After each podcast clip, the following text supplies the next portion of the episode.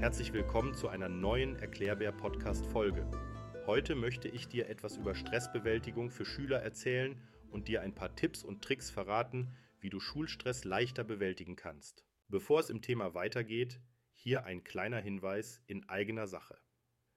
Abonniere diesen Kanal, wenn er dir gefällt und du regelmäßig neue Inhalte wöchentlich erhalten möchtest. Dieses Projekt lebt von deiner Unterstützung in Form eines Likes, Kommentars oder Abonnement.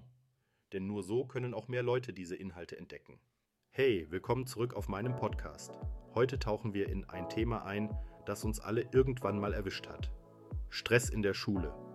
Ja, ich weiß, das Wort allein lässt schon den Puls steigen. Aber keine Sorge, ich bin hier, um dir zu zeigen, wie du den Stress nicht nur bewältigen, sondern ihm auch den Mittelfinger zeigen kannst. Also schnapp dir einen Tee oder was auch immer dich entspannt und lass uns loslegen. Warum ist Stress ein Thema für Schüler? Du fragst dich vielleicht, warum zum Teufel sollte ich als Schüler gestresst sein? Ich habe doch noch mein ganzes Leben vor mir. Tja, genau da liegt der Hase im Pfeffer. Schule ist nicht nur der Ort, an dem wir lernen, wie man eine Parabel zeichnet oder was die Photosynthese ist. Es ist auch der Ort, an dem wir lernen, mit Stress umzugehen. Und glaub mir, das ist eine Fähigkeit, die du dein ganzes Leben lang brauchen wirst.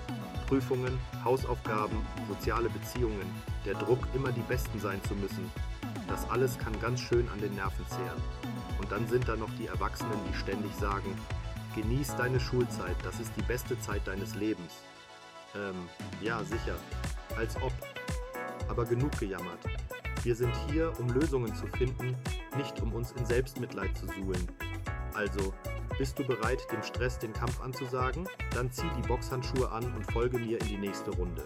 Bevor wir den Stress in die Ecke drängen und ihm eine ordentliche Abreibung verpassen, sollten wir erstmal herausfinden, woher er eigentlich kommt. Es ist wie bei einem Krimi. Um den Täter zu schnappen, müssen wir seine Motive verstehen.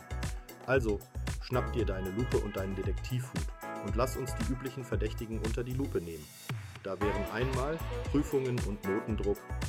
Ah, Prüfungen, die kleinen Monster, die uns nachts wach halten und uns Albträume bescheren. Wer kennt sie nicht? Der Druck, gute Noten zu schreiben, kann enorm sein, besonders wenn die Erwartungen von Eltern und Lehrern hoch sind. Und dann gibt es da noch die eigenen Erwartungen, die manchmal noch schlimmer sein können. Wenn ich diese Prüfung verhaue, ist mein Leben vorbei.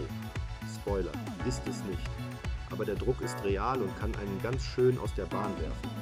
Dann kommt noch sozialer Druck hinzu. Jetzt wird's persönlich. Neben dem ganzen Schulstress gibt es dann noch den sozialen Druck. Wer bin ich?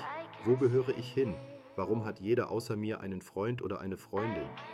Und dann sind da noch die sozialen Medien, die uns ständig zeigen, wie perfekt das Leben der anderen ist. Das kann einen echt fertig machen, wenn man nicht aufpasst. Und dann ist da noch das Zeitmanagement. Zeitmanagement. Oder sollte ich sagen, das Fehlen davon. Wer kennt es nicht? Man schiebt alles bis zur letzten Minute auf und wundert sich dann, warum man gestresst ist.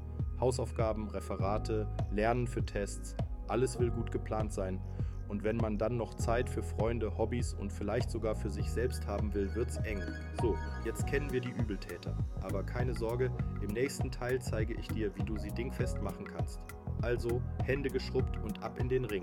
Okay, jetzt, wo wir die Stressmonster identifiziert haben, ist es an der Zeit, sie ein für alle Mal zu besiegen.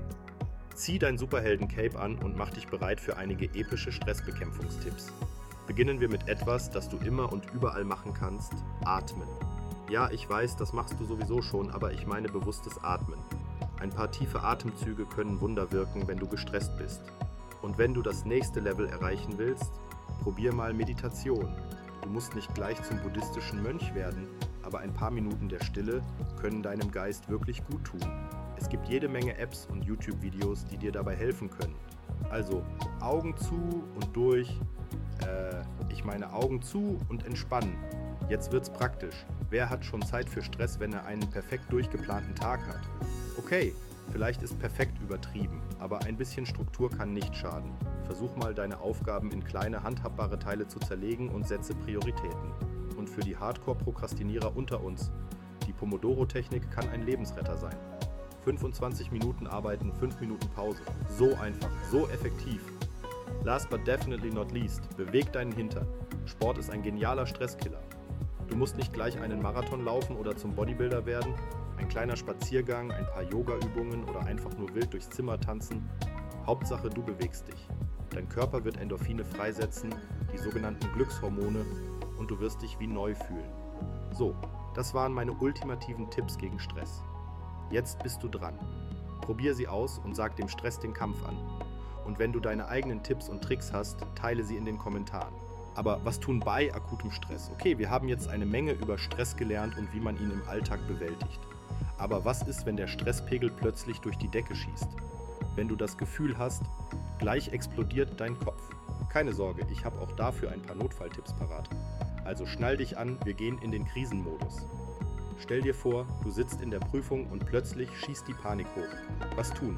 Erstmal atmen. Ja, ich weiß, ich klinge wie eine kaputte Schallplatte, aber es funktioniert.